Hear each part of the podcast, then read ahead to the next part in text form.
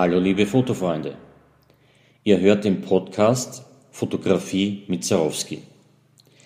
Mein Name ist Harald Mitzarowski, ich bin Berufsfotograf, Fototrainer und Sachbuchautor in Wien.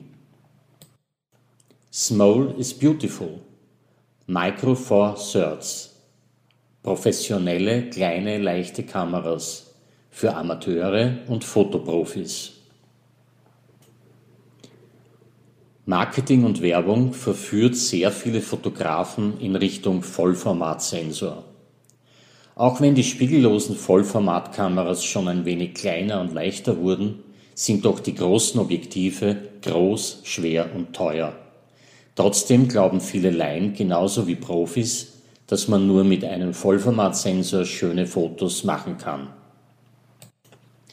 Wenn ich aber in meinen Fotolehrgängen die Teilnehmer frage, wie groß die bisher größte Fotoausarbeitung in ihrem fotografischen Leben war, die sie in Auftrag gegeben haben, müssen sie zunächst nachdenken.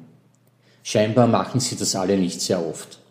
Und dann sagen sie 13 mal 18 Zentimeter. Und ganz selten hat mal jemand sogar ein 30 mal 35 Zentimeter Format im Labor bestellt. Ein Micro Four Thirds Sensor erlaubt jedenfalls hohe Abbildungsqualität mit 16 bzw. 20 Megapixel bis zu einem Ausarbeitungsformat von 30 mal 40 Zentimetern. Nachdem die meisten Fotografen ihre Fotos im Internet präsentieren und selten vielleicht einmal ein Fotobuch gestalten, wo man auch mit dem Buchformat von maximal DIN A3 auskommt, ist es mir ein Rätsel, dass die meisten trotzdem zur teuren, schweren Vollformatkamera mit sehr teuren, schweren Objektiven greifen.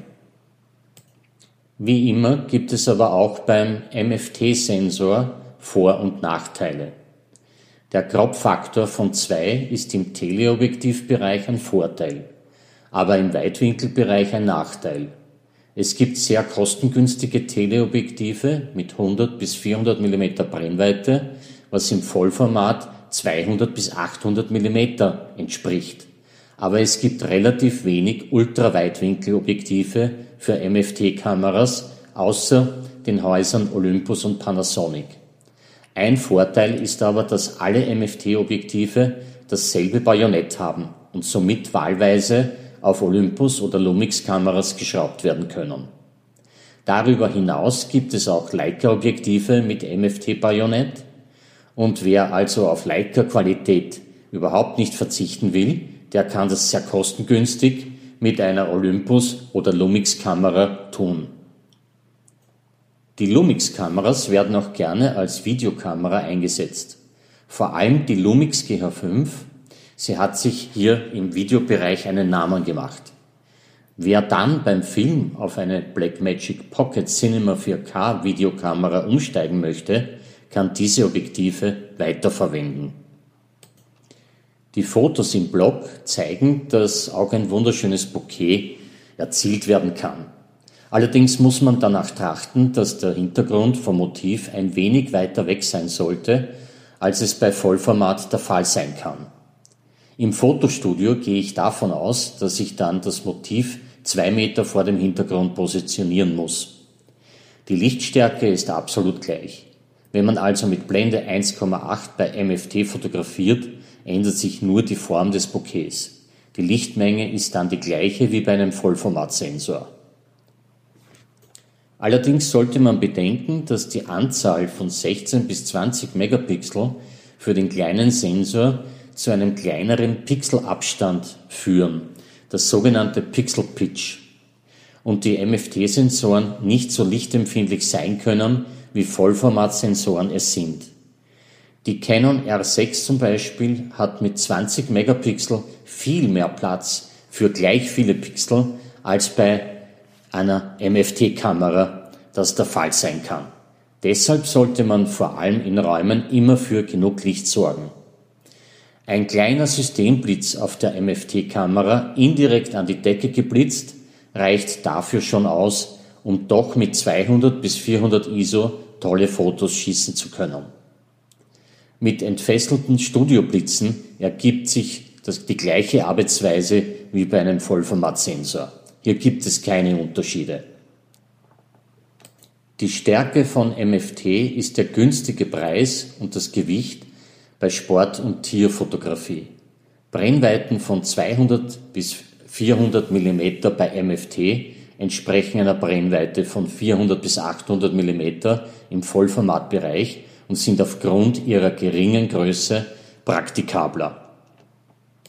In der Porträtfotografie wird man ähnliche Ergebnisse erzielen wie bei allen anderen Sensorgrößen. Vor allem in der Produktfotografie und Modefotografie möchte man oft scharfe Fotos und kein Bokeh im Hintergrund. Für Landschaftsfotografie oder Architekturfotografie würden aber die Ultraweitwinkelobjektive fehlen.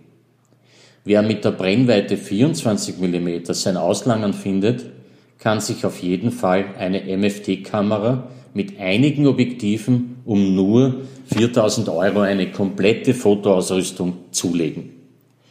Vor allem junge Fotografen, die aufs Geld schauen müssen und trotzdem tolle Fotos schießen wollen, sollten sich MFT-Kameras ansehen. MFT-Kameras sind perfekt und preisgünstig. Die Lumix G91 oder auch die Olympus OMD M1 Mark III sind professionelle Kameras, die allen Ansprüchen von Fotografen entsprechen. Trotzdem sind sie viel preisgünstiger als die Vollformatkameras im Handel zu haben und wer noch mehr sparen will, schaut sich im Gebrauchtwarenhandel um. Mit diesen beiden Kameras hat man sicher noch viele Jahre Freude beim Fotografieren. Schon bei der Kamera kann man sich einiges an Geld sparen, aber vor allem bei den Objektiven würde eine Vollformat-Fotoausrüstung das Vielfache kosten. Wer also nicht Feind seines Geldes ist und auf eine neue Kamera umsteigen möchte, sollte sich eventuell gleich einen Systemwechsel zum MFT-Sensor überlegen. Schöne Fotos gelingen garantiert auch mit diesem System, wenn man fotografieren kann. Sie hörten den Podcast Fotografie mit Zarowski. Schon bald kommt die nächste Folge.